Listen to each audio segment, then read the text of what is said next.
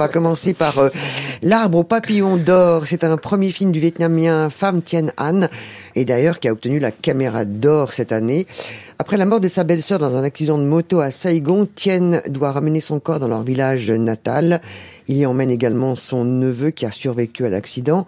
Au milieu des paysages mystiques de la campagne vietnamienne, Tien part à la recherche de son frère aîné, disparu il y a quelques années, un voyage qui remet profondément en question sa foi, qu'il a négligé jusque-là, un film entre onirisme et réalisme, proche d'un certain Pichapong vers Cool ah, amateur de blockbuster trépidant, euh, passez votre chemin. Vous n'irez pas voir l'arbre en papillon d'or. Euh, vous, Qui dure trois heures en plus. Oui, eh ben vous aurez tort. Même pas y aller. Ceci étant, parce que c'est un film magnifique. L'affiliation que vous indiquez, elle est vraie. On pourrait citer mm. d'autres cinéastes contemplatifs asiatique et pas seulement asiatique. Euh, d'ailleurs, on pourrait penser à bah, d'autres euh, d'autres pays, d'autres cinématographies. Mais c'est vrai qu'au fond, ce qui est tout à fait étonnant pour un premier film, c'est qu'on sent bien la recherche permanente et réussie de trouver le bon cadre, trouver le bon espace, trouver la bonne durée. C'est certainement ça.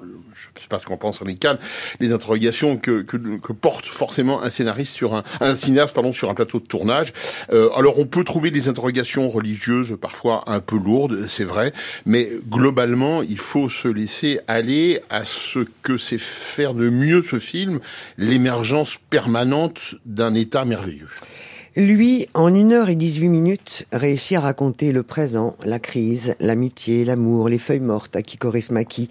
Deux exclus de la société, une caissière, un ouvrier, se rencontrent par hasard une nuit à Helsinki et cherchent le bonheur dans ce monde absurde. Un film comme un tableau de maître, des clairs, des obscurs, un sens du cadre, la pureté d'un récit, beaucoup d'humour aussi, de la musique partout, deux grands interprètes et pour euh, finir avec une rédemption, bref, du cinéma à la fois classique et contemporain un message d'amour au milieu de la désespérance, et comme l'avait fait en son temps Chaplin avec les temps modernes, et que Coris Maki salue à travers le temps et à travers ce film merveilleux. Ça s'appelle Les Feuilles Mortes. Un film dans lequel on entend le dialogue, euh, on prend un deuxième verre et que la réponse est, mais on en est au sixième, oui. ne peut pas être essentiellement mauvais. Acide, lui c'est le deuxième film de Juste Philippot après La Nuée avec euh, Guillaume Canet et Laetitia Doche, Selma 15 ans grandit entre ses deux parents séparés. Des nuages de pluie acide et dévastatrices s'abattent sur la France. Dans un monde qui va bientôt sombrer, cette famille fracturée va devoir s'unir pour affronter cette catastrophe climatique. L'éco-anxiété dans un drame intime et un thriller à la fois, Laurent. Oui, j'avais moi été personnellement réservé déjà sur la, nuée, euh, contrairement à, l'opinion un peu générale. Or, je trouve que les défauts euh, repérés dans ce premier film s'accentuent euh, vraiment là, c'est-à-dire qu'il y a une sorte de caractérisation à la hache des personnages, en l'occurrence le couple formé par Canet et Doche, et que ils s'enferment, enfin ils sont enfermés, c'est pas leur fait d'acteur, dans des caricatures et des clichés parce que l'objectif du cinéaste se resserre en permanence sur euh, ce couple et leur euh, et leur fille, alors que la catastrophe est évidemment autour d'eux et que le propos pourrait être beaucoup plus global. Euh, on attendrait une tragédie enfiévrée. On a un film, un scénario qui s'essouffle progressivement. Désert, au pluriel, de Fauzi Ben Saadi. Mehdi et Hamid travaillent pour une agence de recouvrement à Casablanca.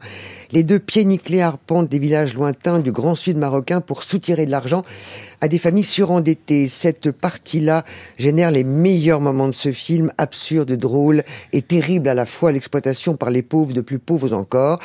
Et puis, Fauzi lâche ces deux personnages pour raconter une autre histoire, celle, certes, qui possède un lien avec la première, mais dont il faut se réinvestir, se réapproprier comme spectateur. C'est compliqué, même si le joint se fait à la fin, mais pour ma part, c'est trop tard. Ah oui, non, j'ai pas ressenti ça. J'ai ressenti bien sûr le, le, le, la bascule que vous décrivez très bien. Scénaristiquement. Indéniable. Oui, oui, non, non, c'est vrai qu'on commence chez les frères Cohen et que ça part dans un registre beaucoup plus grave et lourd. Ensuite, c'est vrai. Dommage. ben non, pas forcément, parce que au fond, est-ce que ces deux abrutis, on avait envie de les suivre jusqu'au bout, c'est-à-dire jusqu'au bout du film? Je suis pas certain. Moi, j'aime bien cette idée que tout d'un coup, on change de braquet, on raconte une autre histoire, mais tout en restant, vous le disiez, dans des rails. Ça parle quand même globalement de la précarité euh, et du patriarcat, notamment dans la société euh, marocaine. Donc le contrat est rempli globalement, avec effectivement deux tendances. Mais ça fait un film euh, au total. Ça s'appelle Désert au pluriel. Et là, c'est Capitaine au pluriel avec un point d'exclamation de Nicolas Hus et deux films d'animation, Moule frites et les astres immobiles. Deux univers graphiques, mais une vraie cohérence. Oui, oui, deux, deux courts métrages. Hein. Le, film fait, le programme fait à peine une heure, donc c'est vraiment fait, euh, c'est bien pour des enfants. On peut y aller avec ses, enfants. Euh, il y a une ligne claire de, de, de, dessin qui est tout à fait réussie, tout à fait euh, jolie. Et puis surtout, il y a un, propos qui se tient sur le, fait que l'origine sociale d'un côté, l'origine géographique de l'autre sont des difficultés pour l'intégration. Et ce message est effectivement très intéressant et très bien traité. La petite Guillaume Niclou avec Fabrice Lucchini, c'est Joseph qui apprend que son fils et le compagnon de celui-là viennent de périr dans un accident. Ils attendaient un enfant via une mère porteuse en Belgique. Que va devenir le futur bébé? Joseph en est-il le grand-père légitime, porté par la promesse de cette naissance qui va prolonger l'existence de son fils Le sexagénaire part à la rencontre de la jeune flamande au caractère farouche et indomptable. C'est un film très doux pour Niclou, pour une fois. Je sais pas ce qui lui arrive. non, mais c'est vrai. Oui, on peut dire ça. On peut dire que Niclou adore les acteurs. Hein. Oui, euh, sans doute. Euh, Balasco, Dujardin, Depardieu, Huppert. Enfin voilà, donc il adore les presque, on peut dire globalement les grands cabots de, de génie. Le, sujet est social et important, mais, euh, ah, bah le traitement est violonneux quand même. Il est totalement évacué. Hein. Si on voulait aller voir ce film pour euh, un film sur la GPA, là, il y a, y a tromperie sur la marchandise. Euh, non, c'est un film sur Lucchini, avec Lucchini, pour Lucchini, par Lucchini. Bon, au bout d'un moment, on est un peu marre, quoi. C'est-à-dire ce cabotinage de génie, d'accord, oui, on sait. Ah non, mais il est, beaucoup plus simple que d'habitude. Oui, il est, enfin, il y a une scène de rap euh, où la, la ah, sobriété euh, devient euh, quand même relative. Mais le problème, c'est ça, c'est qu'on peut pas bâtir à ce point-là un film sur un, sur un acteur en roue libre. Euh, bien voilà, c'est fait. Euh, on va passer à. Non, mais moi je recommande, je recommande un film qui malheureusement ne marche pas énormément. Ça s'appelle Le ciel rouge de Christian Petzold un film super important à voir avec un, alors là pour le coup, un scénario hyper joliment tricoté, vraiment, sur un homme qui ne sait pas regarder le monde et qui est obsédé par sa feuille blanche puisqu'il écrit son deuxième livre.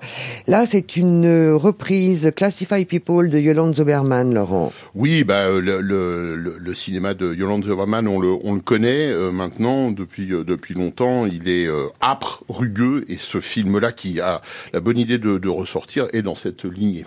Ah oui, bien sûr, il faut dire qu'il faut aller voir, mais alors, il est, il est presque à un million d'entrées, Anatomie d'une chute. Il vient de passer le million apparemment là ce matin. mais, mais bravo. bravo. Bravo. Et voilà, il est toujours dans énormément de. Un film de procès, je crois. Oui, c'est ça aussi. Ben voilà. D'où la, d'où la compréhension de ce, procès Goldman. Il y en a partout en ce moment. Il y en a, partout en ce moment. Il y a une rétrospective euh, Ida Lupino aussi, Laurent. Oui, bah, pionnière du cinéma indépendant américain. Mais oui, on a récemment parlé, vous savez, d'un beau coffret euh, qui, est, qui, est, sorti euh, euh avec quatre films de cette réalisatrice. il faut aussi aller les voir évidemment en salle. c'est un ovni dans le cinéma macho américain, on va dire. Hein, et pourtant, quelle actrice et quelle réalisatrice, Ida Lupino? Trilogie Pietro Germi.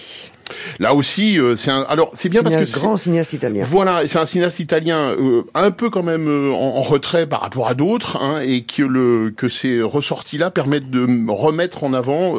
il faut, si le cas échéant, redécouvrir Pietro Germi. Et puis un festival à Bastia. Oui, la 41e édition du festival Arte et Marée, très beau festival de cinéma, du 29 septembre au 7 octobre. Le thème, j'adore, c'est tracer la route. on va dire de la nationale 7 à la route 66, par exemple. Hein, c'est pas mal. Oui, ça va donner une belle amplitude avec notamment Tony Gatliff, il sait de quoi il parle en ben matière de film de route.